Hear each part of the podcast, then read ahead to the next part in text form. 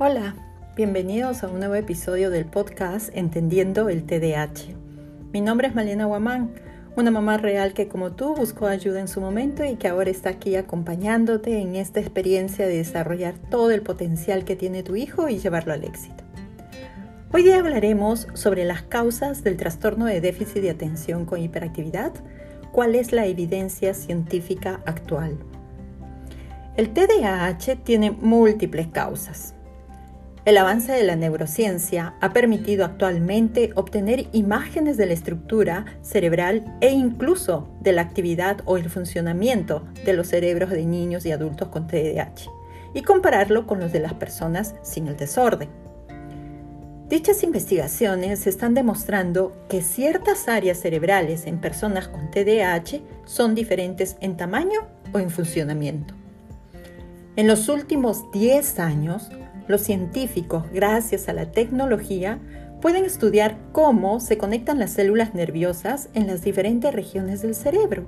Están conociendo cada vez mejor la microestructura cerebral y han encontrado circuitos neuronales diferentes y disfuncionales relacionados con el trastorno de déficit de atención con hiperactividad se tiene una extensa investigación científica que está mostrando evidencia de que el TDAH es el resultado de alteraciones en el desarrollo del cerebro, la conectividad y el funcionamiento, y que estas alteraciones están relacionadas más con factores neurológicos y genéticos que con factores sociales.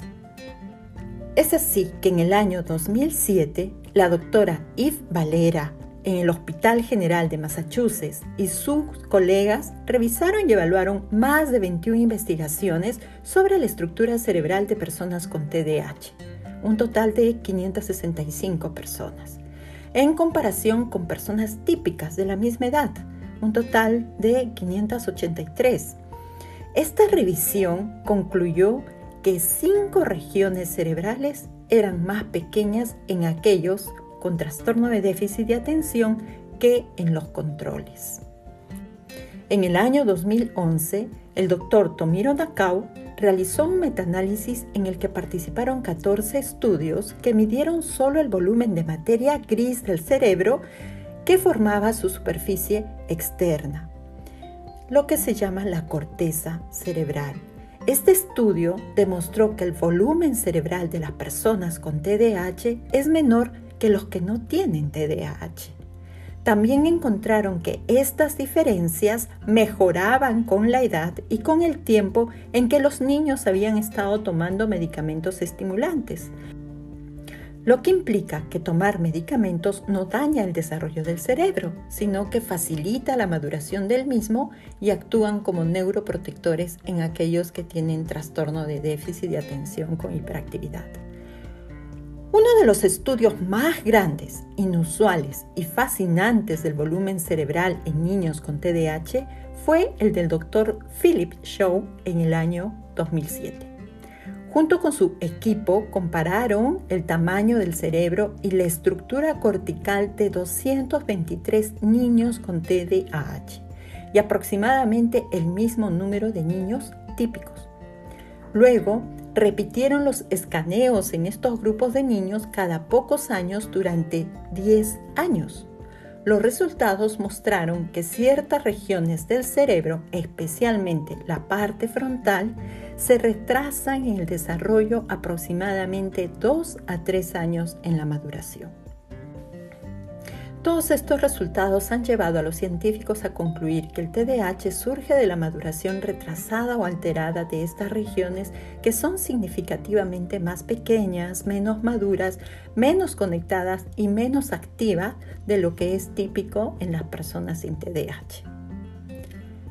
Pero, ¿y por qué estas regiones del cerebro están poco desarrolladas y activas en las personas con TDAH?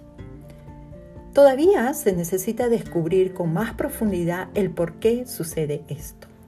Una explicación es que en el 75% de los casos los genes responsables del crecimiento, la migración, la conexión y el funcionamiento de las células nerviosas en el cerebro son diferentes en aquellos con TDAH. Esas diferencias genéticas conducen a diferencias en el desarrollo y funcionamiento del cerebro y son heredables. Pero también hay entre el 25 y el 35% de los casos de TDAH que no son el resultado de factores genéticos. Y aquí las posibles explicaciones son los agentes peligrosos a los que el cerebro del niño ha estado expuesto durante el embarazo o su primera infancia. Por ejemplo, el consumo de nicotina y alcohol durante la gestación, el parto prematuro, traumatismos encefalocranianos o infecciones. Si eres padre o madre de un niño con TDAH, es importante que estés al día de los descubrimientos científicos. Espero que esta información te haya servido. Hasta aquí lo que tenía preparado para compartirte en este episodio. Espero que la información brindada te sirva para ponerte en acción y convertirte en ese papá o mamá que tu hijo necesita para llegar al éxito. Gracias por acompañarme. Si te ha gustado el episodio de hoy, compártelo o comenta Así podremos llegar a más familias como la tuya. Te esperamos en el próximo episodio. Hasta entonces.